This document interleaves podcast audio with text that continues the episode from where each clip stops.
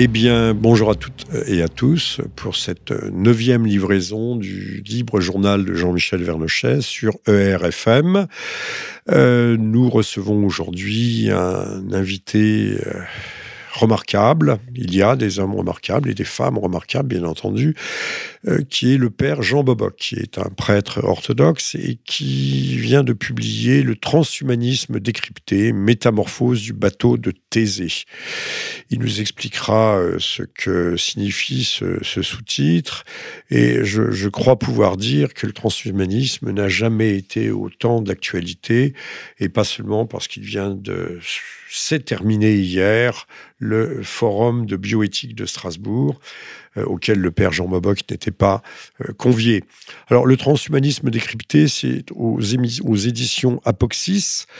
Euh, c'est un, c'est une somme. On va pas dire que c'est un pavé, c'est une somme. Alors c'est pas une somme théologique, hein, c'est pas, c'est pas celle de saint Thomas, mais euh, c'est une somme éthique puisque ça réfléchit sur euh, le, le, point crucial où l'humanité semble en arriver aujourd'hui. Nous reviendrons en nous appuyant sur l'actualité sur cette assertion. Père Jean Boboc, bonjour. Bonjour Jean-Michel. bien écoutez, Qu'est-ce que, d'abord, qu'est-ce que le transhumanisme? En, deux mots Oh, en une phrase. Trans, c'est le passage.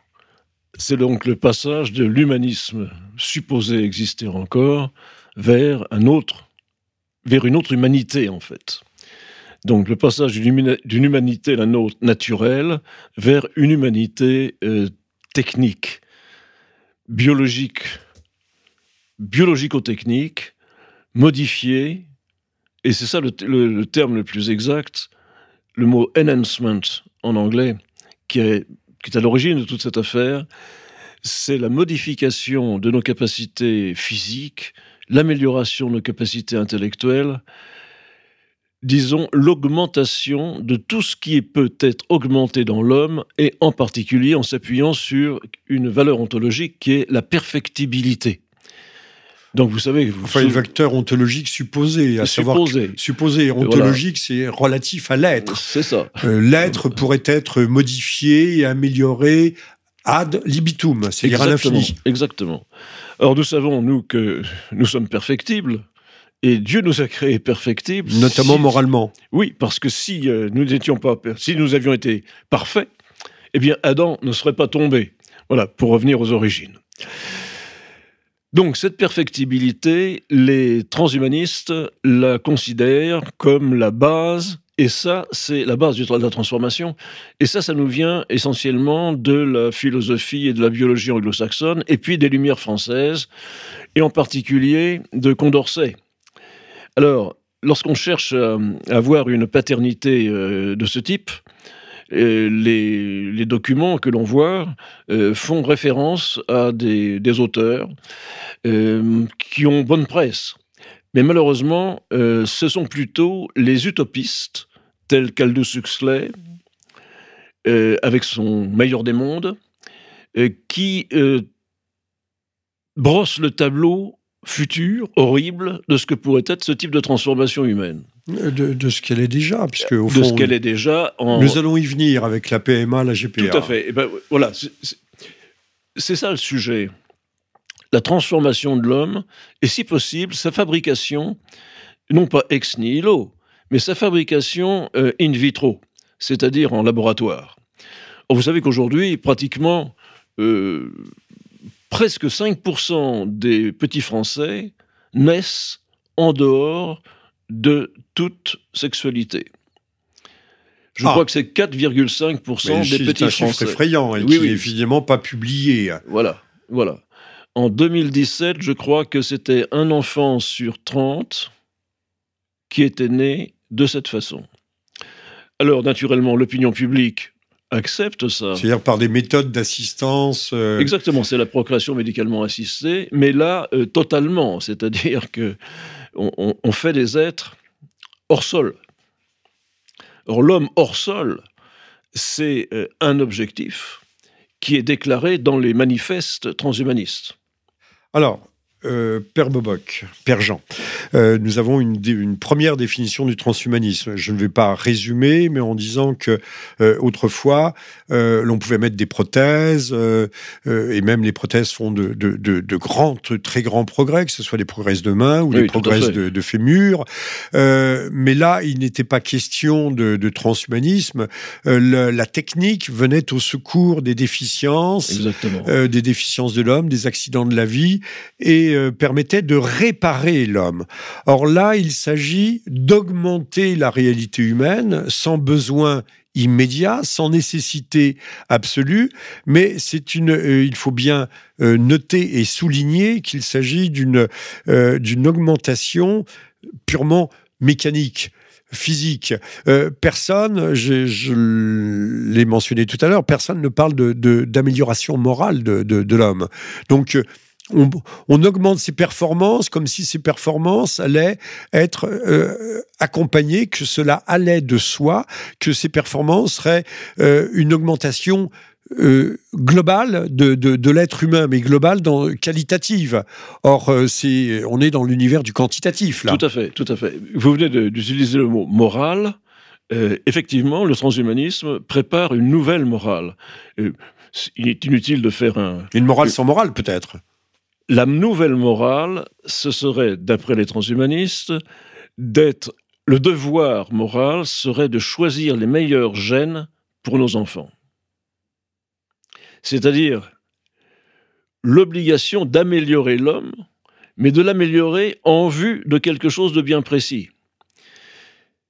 Choisir sur catalogue des gènes, ça, c'est la folie on, on, le fait déjà, et c'est pas sur le catalogue, mais on choisit d'avoir une fille ou un fils. Alors, et on sait que ça crée des problèmes dramatiques, tragiques en Chine, par exemple. Eh bien, nous avons il paraît, j'ai vu ça récemment dans la presse, qu'il manque 60 millions de femmes en Inde. Euh, avec une politique de choix des sexes, on, on casse la balance. De façon naturelle, il y avait dans le monde une bonne balance entre les mâles et les femelles, mais c'est en train de changer. Balance voulait dire équilibre. Balance étant un mot. Oui, euh, c'est ça. Un bon équilibre, pardonnez-moi, oui. Il y avait un bon équilibre, celui-ci est cassé. Oh, il y a eu, euh, j'ai vu ça dans la presse médicale, en, en, Australie, un médecin qui a été révoqué, qui a perdu l'autorisation d'exercer, on le lui a retiré, parce qu'il n'a pas voulu euh, faire euh, un avortement. Bon, ça devient classique cette histoire-là. Mais pour quelle raison a-t-il été immédiatement envoyé au tribunal? Parce que le couple voulait absolument qu'il y ait un avortement parce qu'il y avait une maladie grave. Quelle était cette maladie grave? La femme était enceinte d'une petite fille. Ils n'en voulaient pas, c'était des Indiens. Ah oui, donc le sexe le... Voilà. est devenu une maladie. Exactement. Le mauvais sexe. Le mauvais sexe est devenu une maladie. Alors, c'est pas tout à fait nouveau. Hein, la Chine, avec sa politique d'un seul enfant, naturellement favorisait l'enfant masculin eu égard aux traditions confucianistes et, antérieures de, euh, du, culte familial, qui était très proche d'ailleurs du culte latin des ancêtres. Alors voyez-vous, euh, choisir le sexe, c'est une chose, mais choisir les couleurs des yeux, euh, c'en est une seconde. choisir la couleur de la peau, choisir la taille, etc. Or, on arrive aussi maintenant à choisir le quotient intellectuel. Ça, c'est ce que font les Chinois. Et c'est très intéressant parce que la Chine ne répond pas. Ah oui, vous pensez qu'on y arrive vraiment euh Je ne sais pas, mais je sais ce qu'ils tentent de faire. Je, regarde ce qu'ils tentent de faire. Oui, je regarde les expérimentations qui sont faites à Shanghai dans, un, dans une panoplie de sujets de recherche, dont un était le suivant. Ils sont allés demander de par le monde des échantillons d'ADN à des individus qui avaient un quotient intellectuel égal ou supérieur à 160.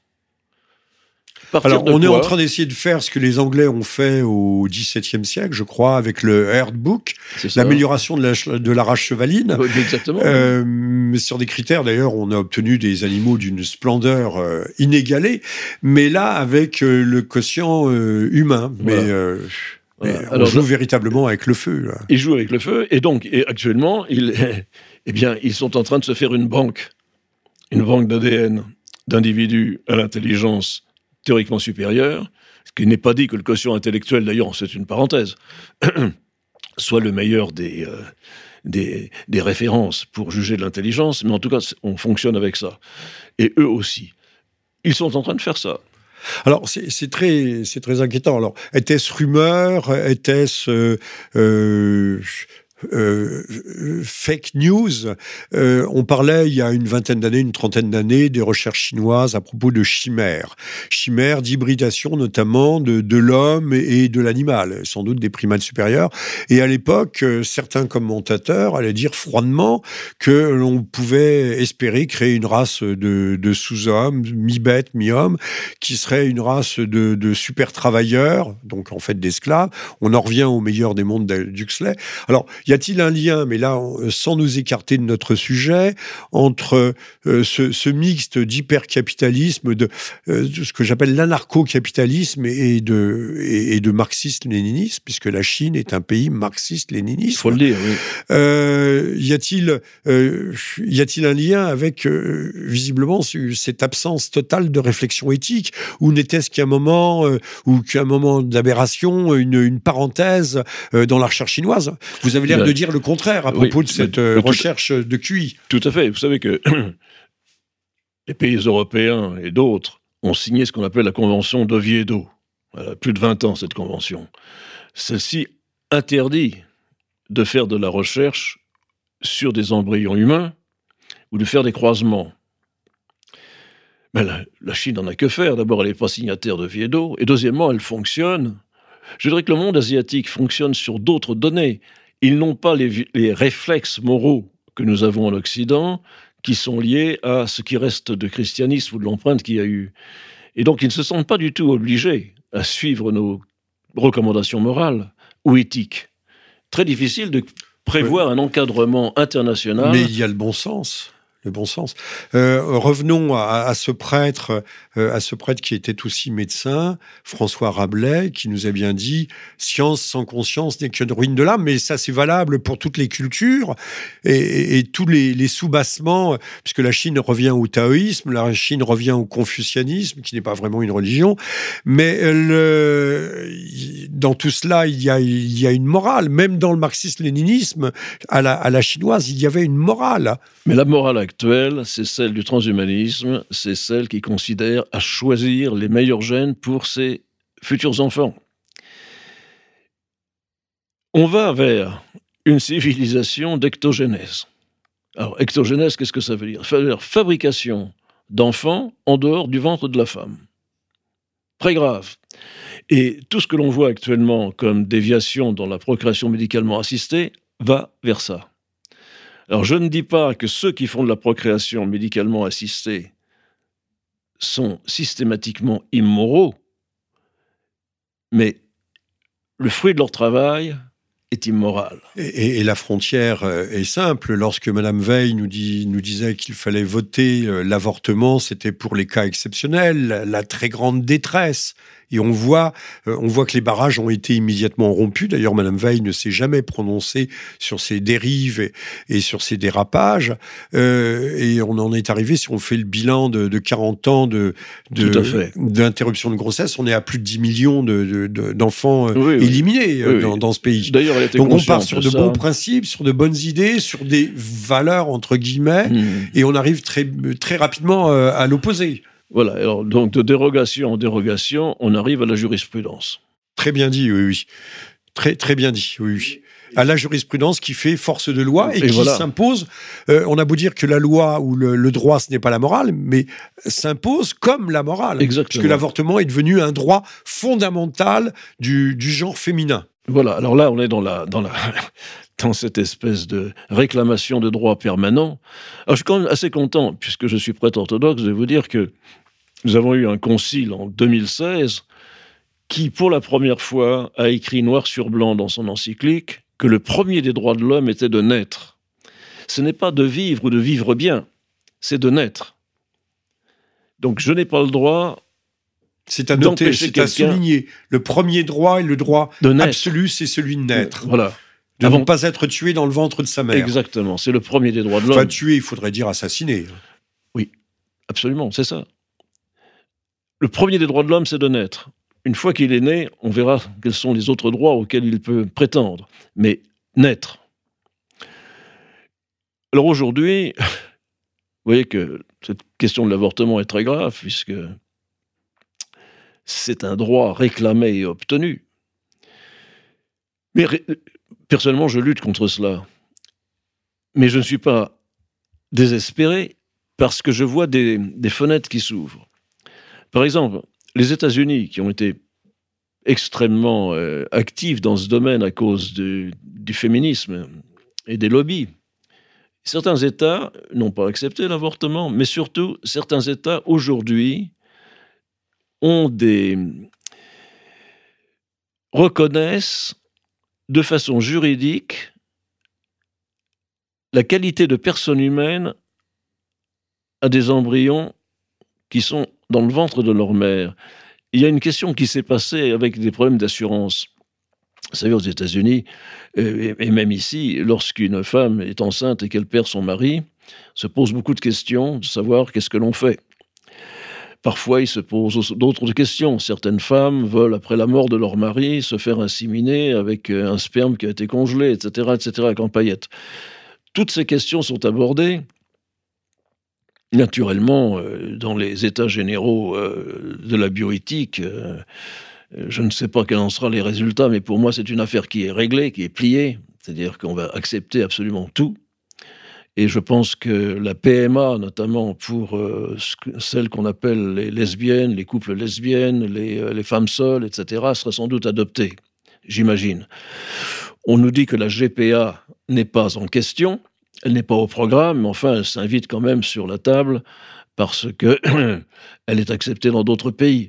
Alors, il y a beaucoup d'hypocrisie là, parce qu'on sait très bien qu'il suffit de franchir une frontière pour trouver un, pays qui accepte de vous faire des, des histoires comme ça. Il suffit d'aller à Bruxelles. Ben voilà, voilà, il suffit d'aller à Bruxelles. D'ailleurs, Bruxelles est, certainement la plaque tournante de la ah bah, désespérance. et de toutes les monstruosités, oui. C'est ce que j'allais dire, de la désespérance, parce qu'on sait très bien, par exemple, que les commissions de bioéthique, les comités de bioéthique, les commissions de bioéthique qui parlent de ces choses, sont dirigées très souvent par des minorités sexuelles. Or, ce ne sont pas à des minorités sexuelles qu'il faut confier les lois morales, les orientations morales de ce que l'on doit faire demain et après-demain en matière de procréation. Alors, euh, Père Jean, euh, les minorités euh, dirigent le monde. 14,5% de, des inscrits surdominent l'Assemblée nationale en France. Et la démocratie, qu'il faudrait que ce soit la, la, volonté majoritaire qui se fasse entendre, ou qui, tout au moins soit écoutée. En fait, on se rend compte que ce sont des d'ultra-minorités qui dirigent et qui monopolisent à la fois les médias et les lois. Alors, je rappellerai... ce terme de démocratie, parce que je, je ne veux pas jouer sur les mots, mais reconnaissons qu'aujourd'hui ça n'existe plus, c'est une espèce de démocratie horrible. Oui, c'est une, j'appelle ça une démocratie euh, hologrammique. C'est un hologramme, comme M. Mélenchon se présente. Alors, je rappelle que vous êtes à l'écoute du libre journal de Jean-Michel Vernochet, la neuvième livraison, que j'invite aujourd'hui le père Jean Boboc pour son livre Le transhumanisme décrypté, mais pas seulement pour son livre, Métamorphose du bateau de Thésée aux éditions Apoxis. C'est paru il y a quelques mois. Le père Jean Boboc n'a pas toujours été prêtre orthodoxe il a été médecin, il a exercé aux États-Unis, et euh, la somme qu'il publie sur le transhumanisme arrive à point nommé puisque c'est un débat euh, qui est euh, d'une activité absolument brûlante et plus que brûlante après euh, le, forum sur le forum européen sur la bioéthique qui vient de s'achever hier le, le 4 le, le, 4 février et surtout depuis le 21 février la naissance de deux macaques clonés en Chine de, ravissantes petites bêtes mais qui ouvrent des perspectives euh, vertigineuse sur le clonage humain et, toutes les, conséquences que cela peut avoir. Conséquences que nous ne sommes évidemment surtout pas aujourd'hui en mesure de maîtriser. Alors, Père Jean, on parlait tout à l'heure de Condorcet, on aurait pu parler aussi de, de, Descartes, euh, qui voyait, euh, il parlait de l'animal-machine. Alors, euh, il avait distingué l'âme, encore que pour lui, l'homme a été encore doté d'une âme, mais le corps était une mécanique. Va-t-on, dans ce transhumanisme qui monte en puissance, penser que, que l'homme ne pourrait être qu'une machine? Puisqu'on voit, il y a une sorte de, de, de cloaque mentale qui, qui s'installe. En nous faisant croire, on parle à, tout beau de champ d'intelligence artificielle. Non, il faudrait parler, il faudrait parler de, de, surpuissance de calcul. Alors c'est vrai que euh, des machines battent d'autres machines, que ce soit au jeu de go, aux échecs, sont capables d'apprendre, non seulement battent tous les grands maîtres, mais est-ce de, est de l'intelligence? Et, où est l'âme? Où est, où est the ghost in the shell? Nous y reviendrons. où est l'âme dans ces, dans ces machines? Alors, c'est une très très bonne question. Alors, c'est immense ce chapitre. D'abord, juste un petit mot à propos de Descartes. Descartes a bien, a bien décrit deux substances, le corps et l'âme. Il les a tellement séparées l'une de l'autre qu'à la fin de ses réflexions, il n'arrive plus à les remettre ensemble. Bon, j'ai terminé avec cette, ce coup de pied de l'âne à notre ami Descartes. Mérité. Il l'a mérité. Tout le reste de votre intervention à l'instant euh, est, dramatique. En effet, cette petite histoire, qui n'est pas une petite histoire, sur les, charmants macaques, c'est toujours la Chine, à Shanghai, au laboratoire de neurosciences des primates, que cette, que cette opération a été faite, avec succès, puisqu'ils vivent encore. Mais rien de, rien de nouveau, rien de révolutionnaire. C'est exactement la même technique qui avait été utilisée pour la brebis d'Oli. C'est la même chose. Simplement. C'était en 1996. Voilà. On a maintenant franchi encore un pas, c'est-à-dire que on est allé chez les primates. Or, vous voyez bien que d'aller chez les primates ouvre une avenue, même si nous refusons moralement d'être nés du singe, n'est-ce pas? Car il s'agit bien de ça. L'expérimentation de clonage humain ne va pas tarder. Et il est certain. Les Raéliens euh, avaient été sensiblement l'avaient réussi. Vous vous souvenez la secte voilà, Raël Voilà, oui, enfin très bien. Vous voyez les Martiens qui étaient les héritiers. Euh. Voilà. Mais le clonage humain euh, avait été, comment dirais-je, applaudi par un ancien ministre de la Santé en France. Je ne le citerai pas. Si. Ah, citez-le.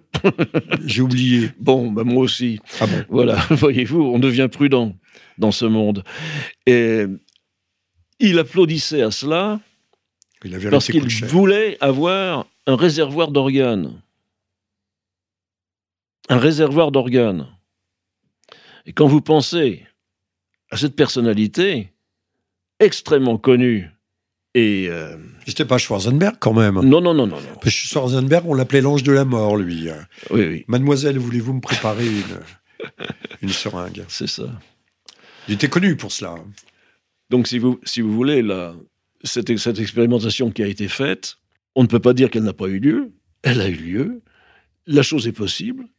Et, ma révolte, c'est on va vers le clonage humain. Il n'y a, rien de plus à dire avec une incapacité actuelle à maîtriser les conséquences euh, ou à encadrer. De toute façon, j'en ai parlé tout à l'heure à propos de l'avortement. Euh, soi-disant, c'était une chose qui était circonscrite qui était dans une enceinte de confinement et on a vu que l'enceinte de confinement était euh, tout à fait illusoire. Alors je voudrais faire un lien intellectuel entre deux expérimentations, toutes les deux chinoises. Celle dont on parlait tout à l'heure sur la sélection des quotients intellectuels et celle maintenant sur le clonage. Vous imaginez, si on est capable de cloner demain des individus parce que ce type de clonage ne fait pas un, ne fait pas un double de l'homme. Elle en fait un grand nombre.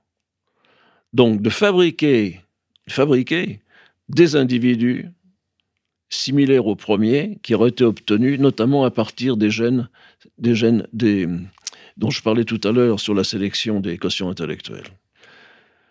Alors évidemment, et si présenté comme ça, intellectuelle. Ah oui, mais si, ce n'était que ça. Présenté comme ça, ça semble, ça semble, comment dirais-je, une, espèce de fiction euh, euh, donnée par un prêtre qui a peur de, de toute technique. Pas du tout.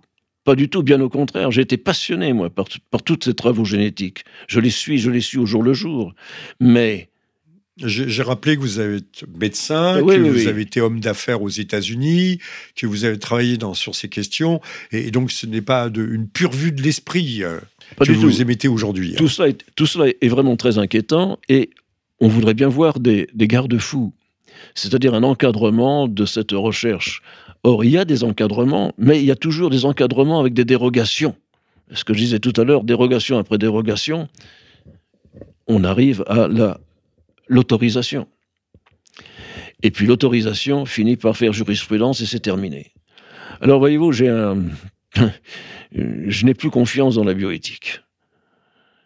Et peut-être j'écrirai un jour un livre sur l'imposture de la bioéthique. Alors pour un bioéthicien, naturellement, c'est un, un, peu gros. Hein. bon, mais je crois qu'il faut le faire. Il faut le faire. il faut dénoncer cette imposture, parce que Lorsqu'il y a des discussions bioéthiques qui portent sur un sujet précis, on prend le sujet d'actualité que l'on discute, mais l'on ne revient pas aux causes premières. Or, la cause première, c'est le refus, mais alors crispé, de statuer sur l'embryon humain. Le refus de dire que le zygote, c'est-à-dire le fruit de la syngamie, le fruit du contact et de la pénétration, d'un spermatozoïde dans un ovocyte crée une première cellule, le zygote, et que ce zygote a tout son génome, tout son patrimoine, toute son histoire future inscrite. bien sûr, il va évoluer. Bien sûr, il y aura l'épigénétisme qui va modifier un tas de choses. Bien sûr. Mais tout est là. Alors la question, c'est, ce zygote est-il déjà une personne humaine? Pour moi, oui. Ça fera bondir mille personnes autour de moi. Mais ça ne fait rien. Oui, c'est une personne qui a tous les droits, notamment de se développer, pour pouvoir naître. Sur, cette, euh, sur cet aspect des choses, je crois qu'on ne peut pas dire plus. Alors, le, feu, Monsieur Berger, je ne dirais pas le regretter, Monsieur Berger, lui euh, nous expliquait, euh, c'est l'homme qui, nous disait que s'il y avait eu des bombes qui eussent sauté sur le passage de la manif pour tous, euh, ça ne l'aurait pas plus choqué que cela. Mais ça, euh, on ne lui a pas fait de procès, ni d'intention, ni du reste. Euh, c'est l'homme qui nous expliquait aussi que louer son ventre, c'était pas plus terrible que de louer ses bras. Donc, il ne faisait pas une différence, un distinguo de, de qualité dans, le, dans la chose, alors que tout le monde sait qu'il y a des, des liens, des liens puissants, des liens intrinsèques qui lient euh, la, mère, qu'elle soit porteuse ou non, euh, avec, elle est toujours porteuse, euh, avec le fœtus qu'elle a en son sein. le, déjà, le, l'absence de réflexion, euh, Père Jean, sur, sur cette question de, des mères porteuses, qui sont parfois des mères pondeuses à, répétition, qui en font une véritable profession. Alors on nous montre toujours le cas de celles qui font ça de façon bénévole. Mais il ne vient à l'idée de personne que euh, certain nombre d'enfants qui sont avortés pourraient euh, constituer des enfants à adopter. Euh, au lieu de d'un côté on jette, on casse, on met à la poubelle. Il faut savoir que les, les, les fœtus, quand ils ne partent pas dans l'industrie cosmétique, les fœtus des femmes avortées se retrouvent dans la poubelle des hôpitaux, dans des sacs spéciaux. Mais spéciaux, mais ils vont donc à l'incinérateur. ou faire de l'engrais peut-être, pourquoi pas. Euh, n'y a-t-il pas, alors, ne, je, sans, sans, tourner en rond, euh, n'y a-t-il pas quand même une espèce de, vent de folie, euh, de, de, déboussolage A-t-on perdu notre boussole morale dans cette société Est-ce dû au fait que nous sommes éloignés de Dieu et, que dès lors que Dieu n'existe pas, tout est permis Nous avait dit Dostoïevski.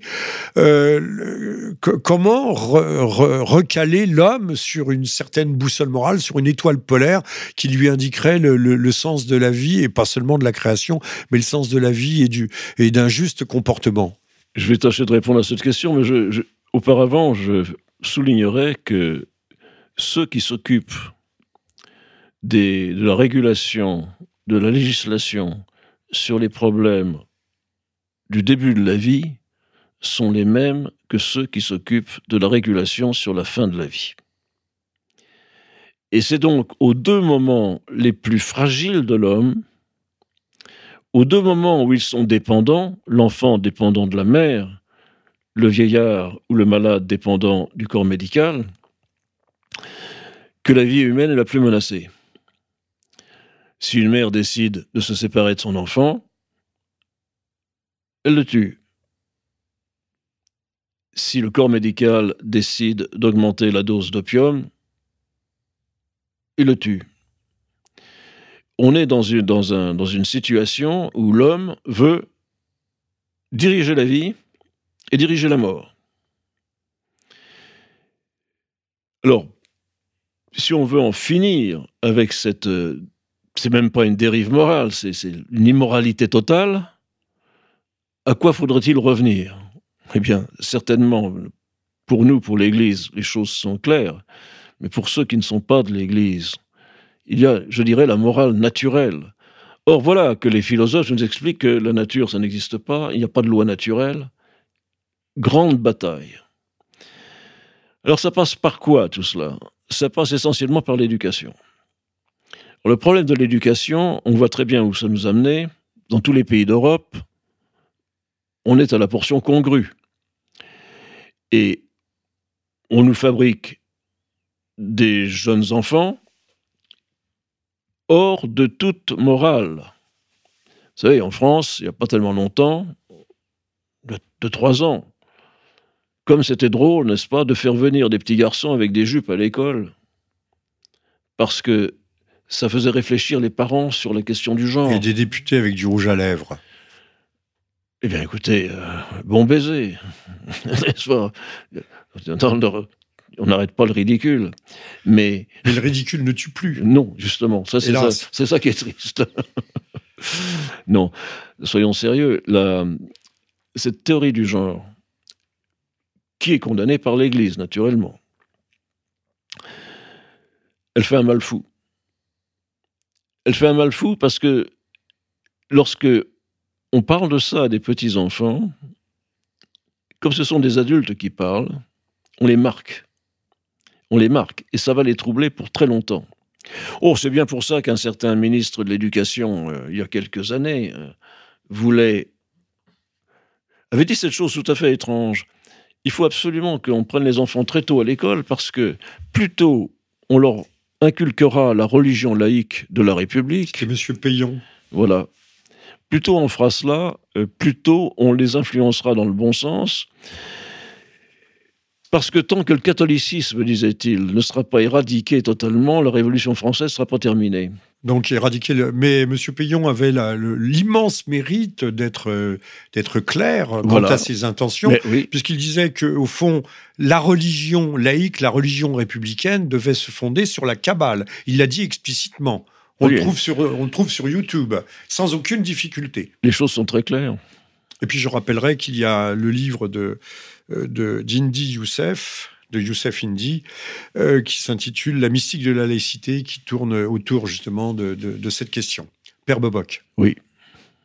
Sur cette question, j'ai rien à dire. Je n'ai plus rien à dire. Non, non, mais euh, est-ce que la religion de la laïcité, d'inspiration kabbalistique de M. Payon, qui a encore une fois, je le souligne, l'immense mérite euh, de ne pas arriver masqué, euh, euh, peut remplacer une, religion tout court, c'est-à-dire une, une morale transcendante. Alors, une vision. je vais vous parler, moi, d'une autre morale, c'est la morale transhumaniste.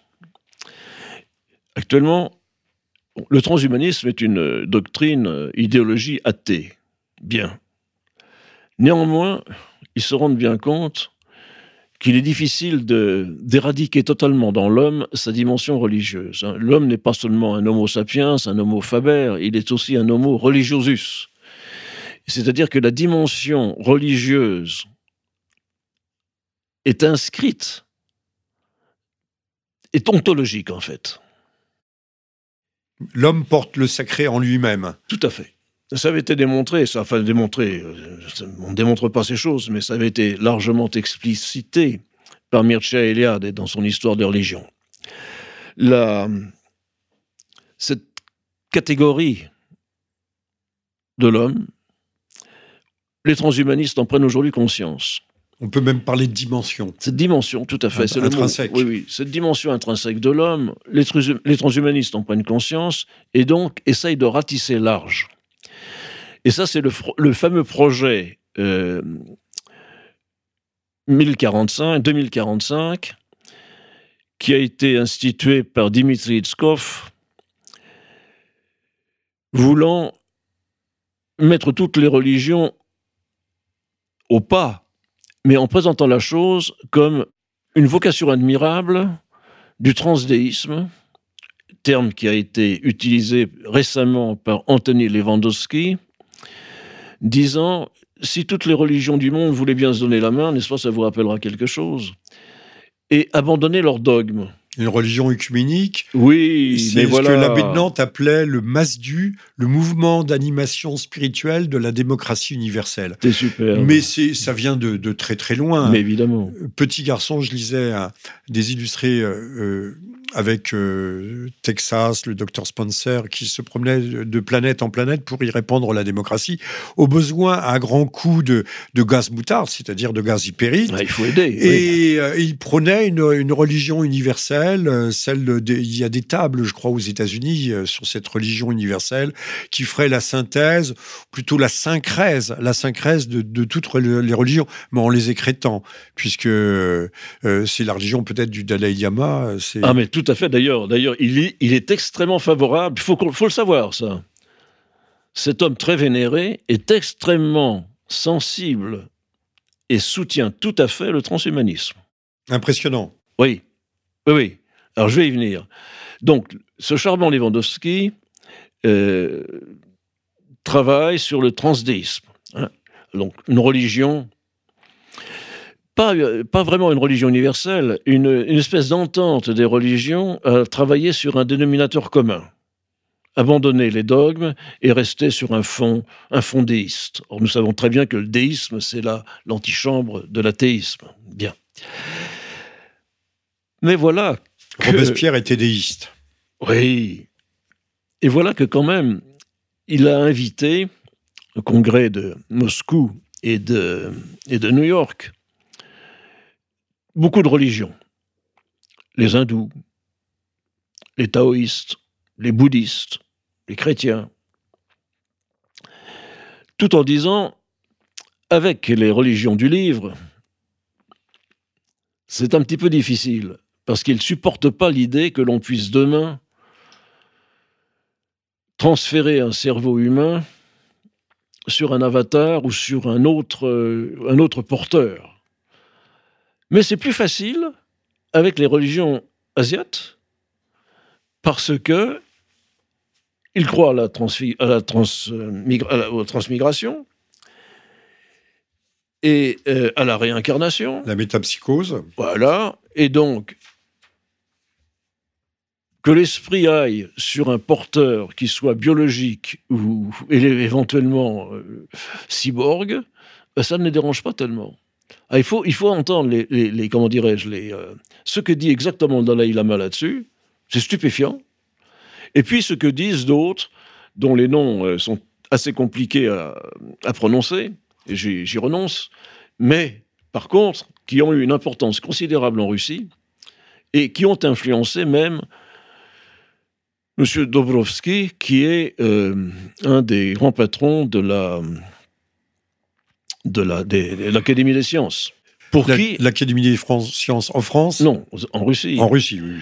Et, Précisons bien. Et, qui, qui comprend très bien que ce travail qui est fait sur les avatars euh, ne soit pas euh, simplement euh, de la poésie, qu'il y a des possibilités et il y est ouvert.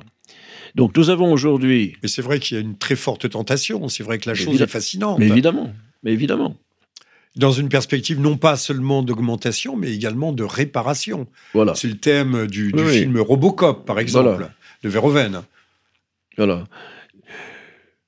Ils, ils, ont tous, que ce soit les philosophes, que ce soit les, les gens de la Silicon Valley, je pense à Raymond Kurzweil notamment, que ce soit en Russie maintenant avec le groupe de Dimitri Itzkov, que ce soit en Asie avec ces gens qui sont favorables à tout cela, il y a euh, une entente. Et maintenant, euh, cette entente est confortée par euh, les prophètes de ce qu'on appelle l'intelligence artificielle. Tous voient l'horizon 2045-2050 comme le grand moment, le grand jour, le grand matin, où enfin l'intelligence artificielle aura dépassé par des milliards de fois supérieure l'intelligence humaine, et que donc ce sera le moment de la singularité, singularity. Ça, c'est la définition que donne Raymond Kurzweil de ce moment riche où enfin, enfin, on n'aura plus besoin d'être des humains. Avec la hantise que les machines ne prennent le pouvoir. Voilà, avec cette hantise. le thème du film Terminator, en fait. Et, effectivement, on pourrait le penser, parce que ces machines à réfléchir ne réfléchissent pas. Elles sont le fruit de nos programmations. Or, le mot intelligence artificielle ne devrait d'ailleurs pas être utilisé, il faudrait en trouver un autre qui dise euh, super machine. Enfin, je, ne sais pas, mais j'ai réfléchi un peu. puissance de calcul. Puissance de calcul, super puissance de calcul. Il faut trouver un sigle et euh, attaquer d'ailleurs cette idée. Bah, c'est un abus de langage, c'est net. Tout à fait. Alors j'étais stupéfait parce que j'ai entendu il y a quelque temps un, entretien qui, qui, était dirigé de façon tout à fait intelligente par M. Finkelkraut entre un mathématicien euh, de Bonalois et euh, le docteur Laurent Alexandre sur l'intelligence artificielle à propos de son nouveau bouquin. C'est effarant. Lorsque le terme d'intelligence crée une dissension entre nous, on ne comprend pas l'intelligence de la même façon. Pour lui, l'intelligence, c'est la capacité de mettre ensemble des informations. Or, la machine, effectivement, elle met ensemble des informations. Nous servons tous du moteur de Google dans nos travaux et nous avons des informations. Mais des informations qui ont été sélectionnées. Donc, cette intelligence artificielle, euh, nous la rencontrons tous les jours maintenant. Euh, elle est même, comment dirais juridiquement euh, acceptée. Certains robots, à Bruxelles, on se pose la question de l'état civil pratiquement des robots leur responsabilité leur personnalité, leur personnalité, etc. Bon, euh, oui, du point de vue euh, du point de vue de l'assurance, par exemple, qui euh, qui est responsable du robot ou son propriétaire? L'Arabie Saoudite vient, c'est assez amusant d'ailleurs, de donner la citoyenneté à un robot, un robot féminin. Alors là, c'est le, bon, c'est le comble. Bon, Père Jean, je, rappelle que euh, vous êtes à l'écoute, enfin nos auditeurs sont à l'écoute euh, du Père Jean Boboc pour son livre qui est une somme, Le transhumanisme décrypté aux éditions Apoxis, qui est paru il y a quelques mois. Euh, transhumanisme qui est, qui est la question, non pas du jour, mais qui est l'une des questions pendantes, savoir si l'homme doit est une machine, s'il a une âme, ou s'il n'a pas d'âme, euh, quelle sera l'intrication euh, de, l'homme et de la machine, quel sera le, mélange, le méchant mélange des genres que l'on va chercher, ou l'hybridation de l'homme et de la machine, puisque de toute façon, nous savons maintenant qu'il n'y a plus de sexe. Euh, donc, ce libre journal de Jean-Michel Vernochet est dans sa neuvième livraison, et euh, je vous donnerai rendez-vous d'ailleurs le, le, 16 à nouveau pour, euh, mais nous traiterons de la laïcité euh, avec un, un, jeune professeur d'économie qui est aussi euh, un, philosophe. thème de la laïcité qui est aussi celui du transhumanisme, c'est-à-dire y a-t-il une ou n'y a-t-il pas une possibilité de religion? Et surtout, Père Boboc, je vous rends la parole, cette relation euh, on va pas parler d'interface de l'homme et de la machine, euh, euh, pose fondamentalement la question de l'âme. Va-t-on définitivement évacuer l'âme de, l'humanité? Ne sommes-nous nous-mêmes que des machines intelligentes, des machines biologiques et que l'on pourra améliorer grâce à quelques puces? On voyait il y a quelques temps d'ailleurs des articles paraître, bientôt tous pucés et contents de l'être. C'est ça, c'est une très belle formule. Je reviens juste un instant sur notre ami le Dalai Lama. Il a déclaré, on peut le retrouver sur, en, ligne, l'avatar, l'avatar C, c'est l'avatar sur lequel on transfère un cerveau. L'avatar, par le développement d'un cerveau artificiel et la compréhension de la nature de la conscience humaine, pourrait être atteignable et serait d'un grand bénéfice pour le développement futur de la science. Alors voilà quelqu'un qui est tout à fait pour la fabrication des avatars. Je pense que c'était important de le dire sur les ondes, étant donné le... Alors il y a, euh, Père, il y a deux possibilités. Euh, si je me réfère à, euh, à, ce joli film, qui était un film que je recommande à tous, euh, c'est un film d'un Sud-Africain, Chiapi de, de, Neil Blomkamp, qui s'était fait remarquer par District 9, un film assez extraordinaire avec un camp de réfugiés extragalactique. Euh, film qui se déroule dans les, qui se déroule dans les, les zones de, dans l'inframonde de la nouvelle Afrique du Sud. Euh, à un moment donné, on va transférer le cerveau d'un homme qui a été atteint mortellement dans un robot. Donc, transfert des données du cerveau. Peut-on transférer l'âme? Et puis aussi, c'est un film excellent, et tout à fait excellent, Ghost in the Shell, qui est un film de Rupert Sanders qui est sorti euh, l'an passé. Et, là, euh, le, là aussi, nous sommes quand même dans la, dans la perspective réparatrice, comme dans, euh, de, comme dans Robocop. un cerveau est transféré dans une machine, mais Ghost, c'est l'âme. Et justement, ce qui importe dans ce film, c'est de sauver l'âme. Voilà, sauver l'âme sans sauver le corps, ça veut dire qu'on n'a rien compris à ce qu'est l'âme. Alors, euh, sur ce Alors, vous allez nous éclairer. Je pense que tout ce que nous racontons sur l'âme, l'esprit, on ne sait pas faire la différence, on ne fait plus non plus la différence entre le spirituel et le psychique, etc., tient au fait que nous avons malheureusement hérité, hérité en Occident d'un pathos de la philosophie grecque qui fait que l'homme est fait d'un corps et d'une âme. C'est-à-dire une anthropologie dualiste. J'ai défendu une anthropologie tripartite qui est seule garante de l'unité de l'homme, c'est-à-dire l'homme fait d'un corps, d'une âme et d'un esprit. J'ai donné à cet, à cet, égard un, gros bouquin qui est paru euh, il y a 3-4 ans, qui s'appelle La Grande Métamorphose, publié chez Cerf. Pardonnez-moi de faire un peu de publicité pour cet ouvrage, mais c'est parce que j'y ai passé de nombreuses années avant d'accoucher de, ce, de ce gros pavé, c'est le cas de le dire. Non, mais votre thèse est très intéressante, puisqu'autrefois on opposait dualisme, dualisme cartésien, ou à monisme, c'est-à-dire l'unité de, l'âme et du corps. et vous, vous, un peu comme Alexis Carrel, d'ailleurs, dans un livre posthume, euh, distingue trois dimensions euh, à la réalité, à l'ontos euh, humaine. C'est ça. À l'ontos humain, de J'ai bien compris. J'ai bien compris. Mais nos références, nos références sont basées sur Saint Paul, Saint Irénée et de nombreux autres pères de l'Église. Mais je vais faire que deux citations. Saint Paul dit, prévient les chrétiens en leur disant Faites en sorte que votre corps, que votre esprit et que votre âme soient bien purifiés lorsque viendra le Christ.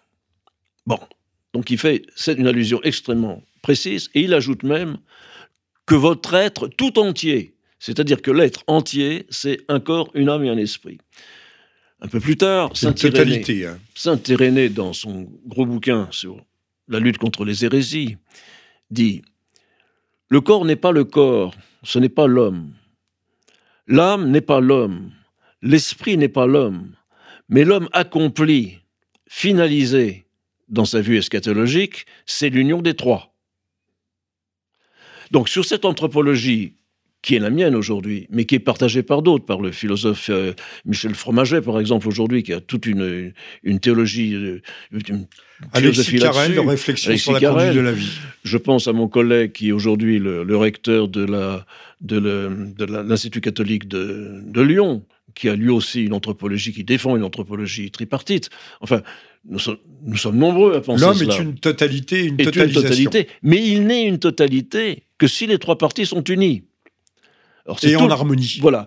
Or, plus ou moins en harmonie. Quand saint Paul, par exemple, parle de l'homme psychique, de quoi parle-t-il? Il parle de l'homme fait d'un corps et d'une âme. C'est-à-dire un individu vivant qui n'a pas encore reçu la spiritualité, c'est-à-dire qui n'est pas né une seconde fois à l'esprit. dans, cette, dans, cette, dans ce livre, je défends notamment que à la naissance, il y a quand même une certaine unité chez moi malgré tout, à la naissance, le, à la naissance, à la, à la fécondation, le zygote est saisi par l'esprit. C'est cette saisie de l'individu naissant par l'esprit qui va lui donner la possibilité par la suite de s'ouvrir à l'esprit avec un grand E. Alors je vais m'arrêter là sur cette question parce que je vous emmène dans des, dans des, dans des avenues théologiques qui sont peut-être pas celle de nos Vous auditeurs. serez réinvité à ce Hein, micro. Voilà. Mais Si ça, vous le c'est une- euh, volontiers. Mais ça, c'est une, une question d'importance capitale. Nous nous intéressons aujourd'hui qu'à l'homme psychique, c'est-à-dire à l'homme fait d'un corps et d'une âme, et ce n'est rien. On ne sait pas faire la différence, on ne sait plus faire la différence entre l'âme et l'esprit. Et pas du tout la même chose. Or, quand les transhumanistes veulent transférer l'esprit, je ne sais pas à quoi ils pensent. Ils ne peuvent pas penser à l'âme. N'oublions jamais, depuis euh, Aristote, n'oublions jamais, contrairement à ce que répondent les gens lorsqu'on leur pose la question, si je vous pose la question, où est votre âme? Alors généralement, les gens font un petit signe vers eux-mêmes, elle est à l'in- à à l'intérieur de moi, elle est dans mon cœur, dans mon esprit. Oh, oh, dans votre esprit On confond. Non, le corps est intérieur à l'âme. C'est l'antéléchie. On a totalement oublié ça. Le corps est intérieur à l'âme. Et c'est l'âme de l'homme qui, lorsqu'il est formé, possède les racines du corps. C'est totalement l'inverse. Alors évidemment, lorsqu'on est dans une, dans une situation où les gens ne font plus aucune différence à cause de la sémantique, etc., qui est euh, vulgarisée, là, ils ne font pas de différence entre l'âme et l'esprit. Alors, toutes ces... Ben, même s'il y a de la philosophie au bac, euh, qu'enseigne-t-on de la philosophie Euh, que, que sait-on aussi du langage qui s'appauvrit tous les jours avec euh, une déperdition sémantique pro- prodigieuse? Or, ce sont les mots qui nous permettent de penser et de d'opérer ces distinctions à l'intérieur et ces nuances dans le, dans, dans le réel.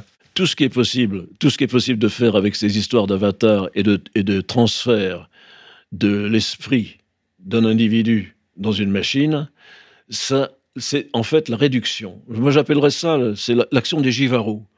L'action des givarots, des réducteurs de tête. On ne, transmettra jamais votre intelligence, mon cher ami, sur une machine.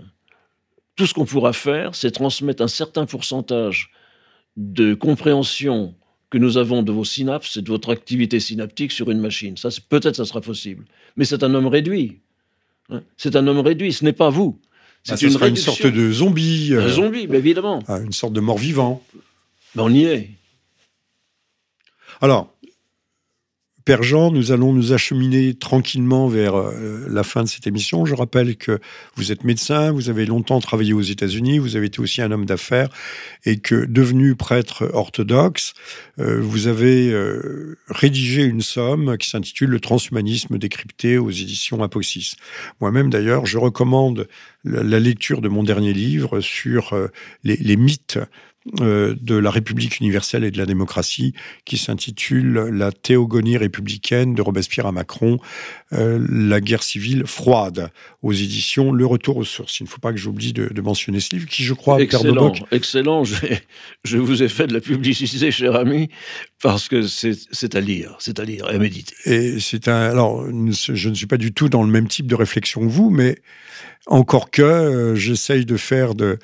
Euh, J'essaye de, montrer quelles sont les, les grandes constellations qui structurent euh, notre imaginaire, mais également donc nos, nos existences.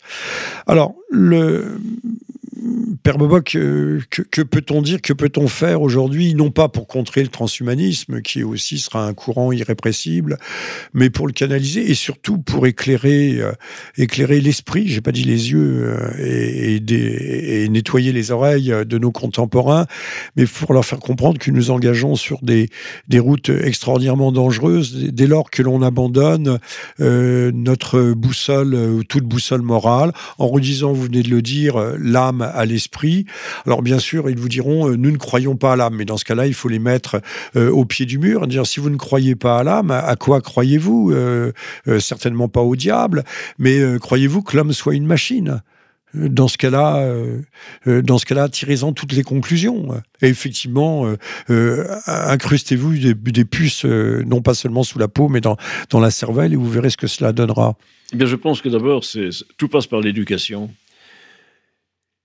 Et dans cette éducation, au lieu d'avoir des morceaux choisis par euh, le gouvernement, on fait lire des morceaux choisis.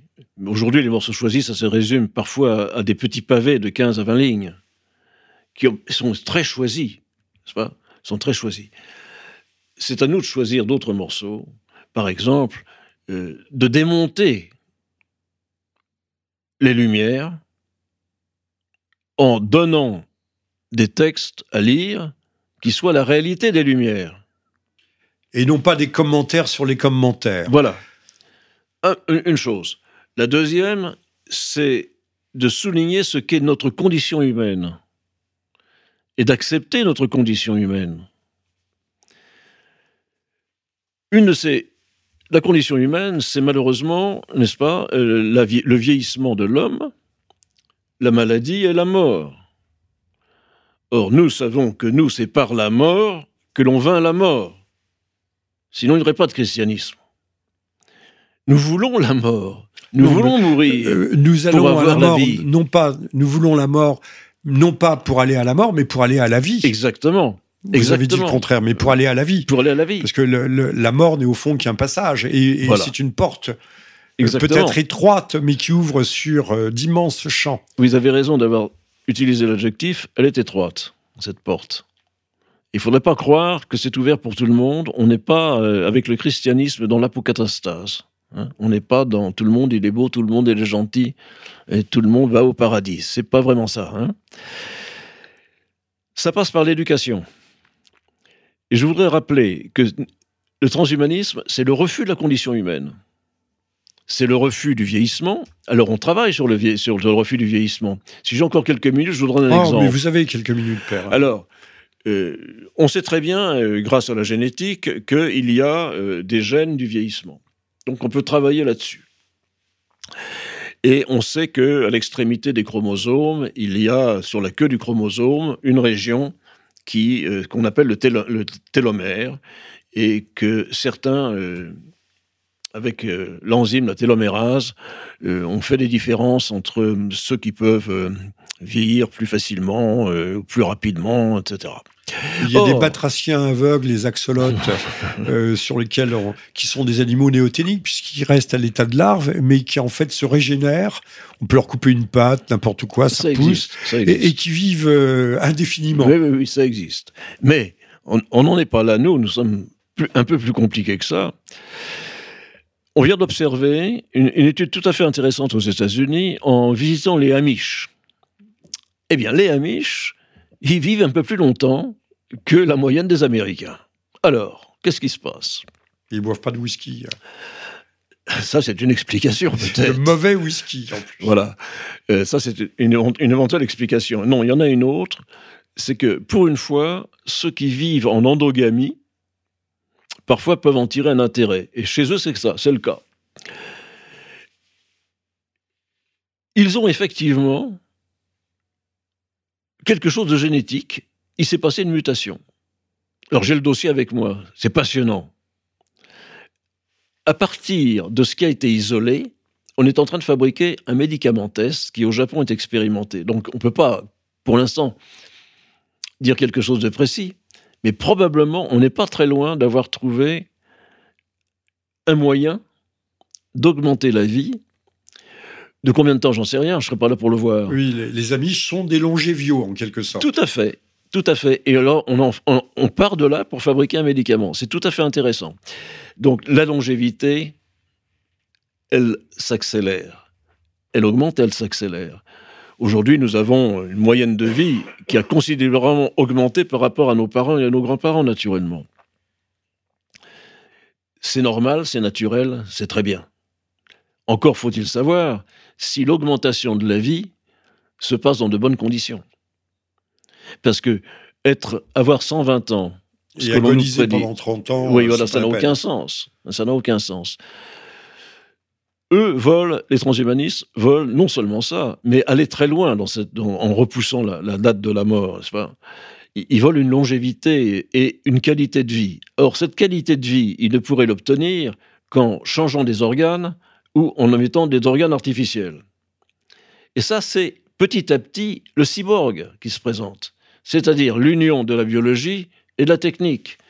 Or, demain, certainement, on pourra le faire, c'est-à-dire de nous brancher sur le cerveau Comme on branche une clé USB sur un ordinateur pour augmenter sa mémoire, on pourra certainement nous donner des possibilités additionnelles. Ça, signifie aussi, euh, Père Jean, qu'on pourra avoir du bétail humain pour, sur lequel prélever des organes. Ah ben c'est évident. C'est le thème d'un film, The Island, qui est tout, tout à fait aussi remarquable. Sans vouloir faire de confusion, je ne voudrais pas euh, que l'on analyse d'un côté, les- progrès ou les avancées biotechniques, d'un autre les avancées génétiques, d'un autre les avancées en matière d'intelligence artificielle. Tout ça va de pair. Or, justement, le transhumanisme, c'est le fruit de la connexion et de la convergence des NBIC, des nanotechnologies, des biotechnologies, des sciences cognitives et des sciences d'ordinateur. C'est l'ensemble de ces choses auxquelles moi je rajoute la génomique qui font que les progrès explosent. C'est un véritable tsunami qui se prépare. Alors actuellement, on voit les vagues qui bougent un petit peu, mais attendez, la grande vague va arriver. Et cette grande vague, c'est l'horizon euh, catastrophique des euh, 2045 ou 2050, je ne sais. Or, il faut lutter contre ça. Il faut lutter contre ça en prévenant nos contemporains. Non des pas risques. parce que vous rejetez la, la, la science, Ah, bien au contraire. mais, mais la science Bien ne saurait être sans Voilà. conscience. Absolument, absolument, absolument. Donc, il faut un encadrement, un encadrement à la recherche. Faut- sévère, draconien Oui. même, il faut le dire. Il faut faire des moratoires. C'est-à-dire qu'il faut Geler- arrêter, geler la situation et se mettre à table et, et discuter correctement. Mais si c'est pas fait, et je doute Mais, que ça se fasse, dé- débattre, euh, Oui. vous dites discuter, mais débattre entre qui et qui. Euh, si les, les scientifiques eux-mêmes euh, sont euh, non plus cette de vision ou de dimension de, de transcendance, si le s'ils se sont s'ils sont devenus des amoraux et des athéistes convaincus. Bah écoutez, il y a un grand bioéthicien qui s'appelle Alex Moron. J'en ai parlé dans mon livre, et j'en ai, j'en parle aussi dans le prochain, qui fait un constat. On ne peut pas défaire ce qui est fait. On ne peut pas détruire ce qui est inventé. On ne peut pas renoncer à ce qui est. Bioéthicien. En conséquence, il faut pratiquement regarder le train passer. Alors quand les bioéthiciens parlent comme ça, lorsqu'ils euh, acceptent le fait accompli, Ils démissionnent. bah, c'est la démission. Mais d'une façon générale, c'est pas seulement le bioéthicien qui démissionne. Ça, c'est grave parce qu'il a une responsabilité. On a connu autrefois la, la démission des clercs ou la trahison des clercs, et maintenant on assiste à la trahison des médecins ou des biologistes ou des, ou des- ou des bioéthiciens. C'est pour ça que je Donc parle. la, la, techni- la technique va dominer le monde. Ah bah oui, bah c'est ça. Ça va, va devenir une idéologie en soi. C'est le scientisme. C'est le scientisme. C'est le scientisme. Père Jean, religion. il nous faut malheureusement conclure. J'en suis désolé. un, un mot, un mot euh, ou quelques mots pour, euh, pour ne pas conclure, puisque nous serons amenés à, à reparler de, de ces questions euh, Je dirais- dans je un dirais- proche avenir. Pour conclure, je dirais quelque chose de religieux. Je dirais que Saint Grégoire de Nice avait bien compris ce qu'allait se passer. Saint Grégoire de Nice, il, dans un passage dans la création de l'homme, un livre magnifique, De quelle, de quelle année? Saint Grégoire de Nice, c'est 4e siècle. Voilà, non mais il faut bien le préciser. Oui, c'est 4e siècle. On n'enseigne plus ça à l'école. Oui, oui, mais enfin, 4e siècle, pour moi, c'est un contemporain, vous savez. Oui, et le Christ aussi. Alors, 4e siècle, Saint Grégoire de Nice s'en prend à la condition humaine. C'est insupportable, dit-il, d'être obligé de manger, de boire, d'avoir des problèmes intestinaux, de copuler, d'allaiter, de mettre au monde. Tout ça est horrible. Il a donc, il fait une accusation de la condition humaine. Et pire, mourir. Mais dix lignes plus loin, il reprend ça, parce que c'était ça, sa dialectique, il reprend toutes ces caractéristiques pour montrer ce que moi j'appelle la seconde chance. C'est que c'est justement au travers de, tous ces, euh, de toutes ces difficultés de humaines toutes ces misères. de toutes ces misères que l'on sublime, que l'on peut sublimer et aboutir à une spiritualité et une spiritualisation et de l'âme et du corps et de l'esprit. N'oubliez pas que sur la croix, le Christ a rendu l'esprit Et dans le jardin de Gethsemane, il disait Mon âme est triste d'en mourir. Et lui savait faire. Lui, Dieu, savait faire la distinction. Nous, terminerons, euh, Père Jean, sur ces paroles de grand espoir et d'espérance même.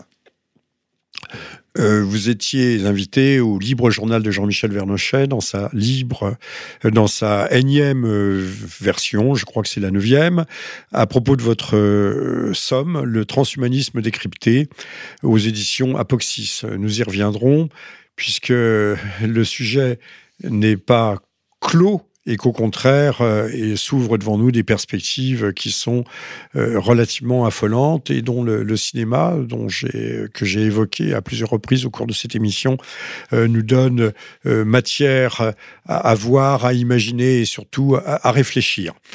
je vous dis à bientôt en vous remerciant toutes et tous pour votre attention. À très bientôt.